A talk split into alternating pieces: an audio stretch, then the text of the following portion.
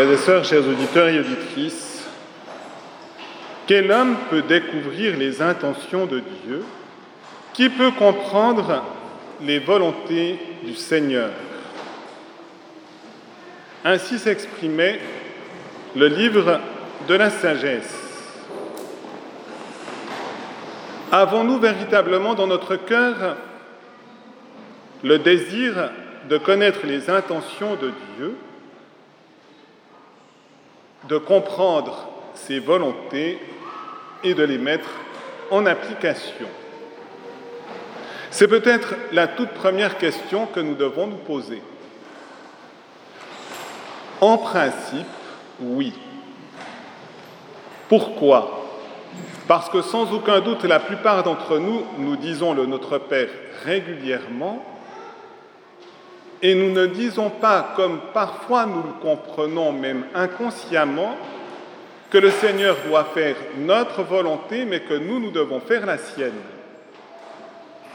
Or, c'est possible, nous dit encore l'auteur de la sagesse inspirée, c'est possible dans la mesure où nous sommes en communion avec la sagesse et que Dieu nous envoie d'en haut son Esprit Saint et que de ce fait, nous nous ouvrons à la sagesse et à l'Esprit Saint. Encore un point essentiel qui nous est révélé par Saint Paul, toujours inspiré par le Saint-Esprit, dans cette lettre qu'il a adressée à Philémon, et qui vient nous dire que Saint Paul ne voulait rien imposer à Philémon alors qu'il avait joué un rôle très important dans sa vie, comme il était en train de jouer un rôle très important dans la vie d'un esclave de Philémon, Onésime, et il lui dit, je n'ai rien voulu faire sans ton accord pour que tu accomplisses ce qui est bien, non par contrainte, mais volontiers. Et en effet, faire la volonté du Seigneur, c'est toujours l'accomplir volontiers, sans contrainte, parce que Dieu lui-même, lui qui est tout-puissant, qui est la sagesse infinie, qui est la bonté infinie, ne veut rien nous imposer contre notre volonté et notre liberté, parce qu'il ne veut rien faire sans notre accord. Et par conséquent, nous avons à découvrir que Dieu respecte profondément notre liberté. C'est du reste la raison pour laquelle il est possible d'en abuser. L'abus de la liberté, c'est le péché. Mais on voit ainsi combien Dieu veut vraiment que nous adhérions à son mystère librement du fond du cœur, sans arrière-pensée, sans aucune contrainte. Je dirais que dans le mystère de l'incarnation, c'est la méthode que Dieu a utilisée. Et en effet, il aurait très bien pu faire ainsi simplement informer la Vierge Marie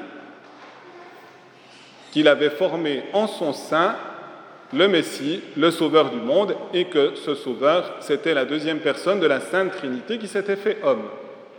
Or, lorsqu'il vient en envoyant un ange à Marie, il vient lui demander son consentement libre au mystère de l'incarnation. Il ne lui impose pas le mystère de l'incarnation, même si par cet événement, Dieu voulait sauver toute notre humanité. Mais en quelque sorte, il suspend son salut au oui d'une femme, la Vierge Marie.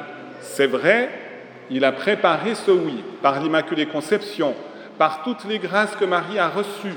Mais Marie dit son oui librement et c'est un immense acte de la part de Marie, un immense acte de charité et une adhésion pleine au mystère de l'incarnation et qui va conduire Marie au pied de la croix et finalement à la gloire puisque Marie intercède toujours pour nous et demande toujours dans une prière instante la venue du Sauveur à notre rencontre, à la rencontre de l'humanité, pour façonner ce dont elle a été l'icône par excellence, le mystère de l'épouse du Christ, le mystère de l'Église, dont nous sommes, comme chrétiens, les membres.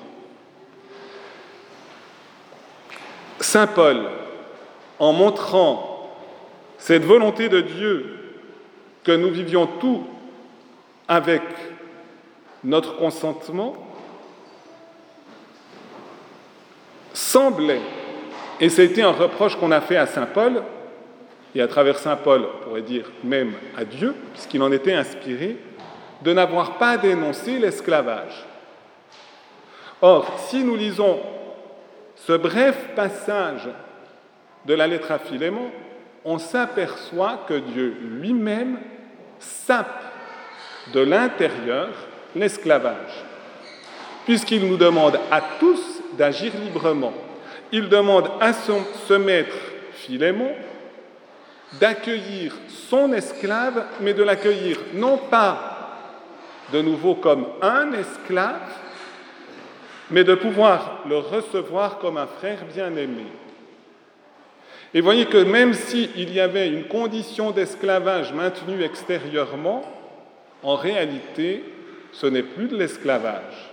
C'est une relation fraternelle qui s'établit entre le maître et l'esclave. Et si on comprend que nous devons, par toute notre vie, donner notre consentement à la volonté de Dieu, on comprend finalement qu'il n'y a plus véritablement d'esclavage.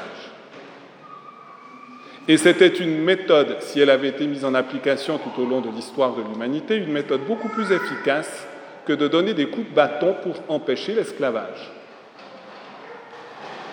Frères et sœurs, soyons conscients de l'importance de ce consentement à la volonté de Dieu pour pouvoir lire l'évangile d'aujourd'hui. Puisqu'en effet, Jésus veut faire de nous ses disciples. Mais en voulant faire de nous ses disciples, il nous montre les implications, et en particulier les implications de renoncement. Un disciple de Jésus doit renoncer à Jésus, doit renoncer à sa propre volonté pour pouvoir suivre Jésus jusqu'au bout. Suivre Jésus jusqu'au bout, c'est lui ressembler. Et lui ressembler, c'est être prêt à monter sur la croix. Du reste, probablement que vous vous souvenez, j'espère au moins de la part des épouses, parce que ce n'est pas toujours facile pour les maris, de ce passage qui généralement crispe les femmes dans Saint Paul, Femmes, soyez soumises à vos maris.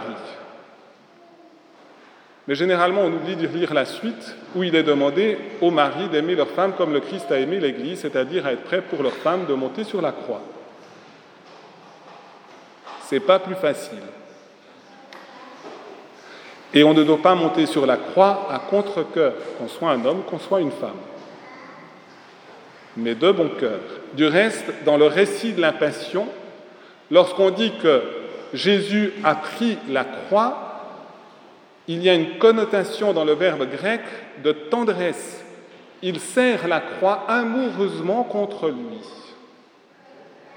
il ne fait qu'un finalement avec la croix, parce qu'il ne fait qu'un avec la volonté de Dieu de sauver le monde par le mystère de la croix. Et c'est pourquoi Jésus, pour que nous lui ressemblons, eh demande que nous soyons prêts à renoncer à tout et même à porter notre croix. C'est l'exemple surtout des martyrs qui nous donne cela.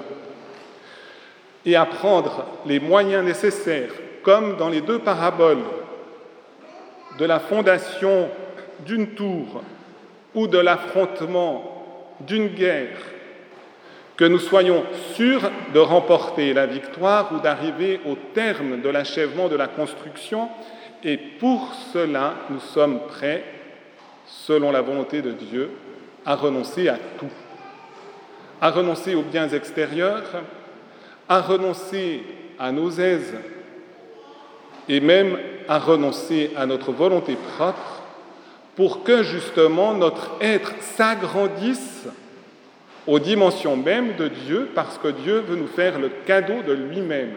Et ici, frères et sœurs, j'aimerais rejoindre le nouveau bienheureux de ce matin, le pape Jean-Paul Ier, qui, durant ses 33 jours de pontificat, avait fait une catéchèse lors d'une audience du mercredi. J'ai du reste sur les catéchèses sur l'espérance commencé cette série avec cette audience du pape Jean-Paul II il y a deux ans maintenant et qu'il avait intitulé Espérer contre toute espérance. Parce qu'en effet, espérer, c'est aller à Dieu et donc ne pas s'arrêter en chemin en prenant un bien créé comme notre fin ultime, en s'appuyant sur le secours de Dieu. Et c'est pourquoi l'espérance est un dépouillement. Or, il nous dit, j'ai dit que l'espérance est obligatoire. Ce n'est pas pour cette raison qu'elle devrait être laide ou dure. Au contraire, celui qui la vit voyage dans un climat de confiance et d'abandon. Et le bienheureux Jean-Paul Ier nous donne une série d'indications pour pouvoir vivre cet abandon confiant qui est le fait de l'espérance et il nous dit pourquoi nous pouvons aller jusque-là en raison de trois vérités. Dieu est tout-puissant, Dieu m'aime infiniment, Dieu est fidèle à ses promesses. Et c'est lui le Dieu de miséricorde qui allume en moi la confiance. C'est pourquoi je ne me sens jamais seul, ni inutile, ni abandonné, mais impliqué dans un destin de salut qui débouchera un jour au paradis. Sans aucun doute, lui-même a vécu cette espérance dans sa vie. Et il nous donne plusieurs exemples de saints et finalement, il donne aussi un exemple qui est en dehors de la chrétienté en donnant l'exemple d'André Carnegie, un Écossais émigré en Amérique avec ses parents et devenu peu à peu un des hommes les plus riches du monde. Et que dit-il? Il rappelle un souvenir où cet homme disait, Je suis né dans la misère mais je n'échangerai pas les souvenirs de mon enfance avec ceux des fils de millionnaires. Que savent-ils, eux, des joies familiales, de la douce figure d'une mère qui résume en elle les fonctions de nurse, de lavandière, de cuisinière, d'institutrice, d'ange et de sainte? Eh bien, soyons heureux de pouvoir accueillir les joies simples d'un amour qui veut toujours tendre à accomplir la volonté de Dieu. Et notre chemin sera aussi un chemin de sainteté. Et un jour, nous adhérerons pleinement à la volonté de Dieu au moment où nous le contemplerons face à face. Amen.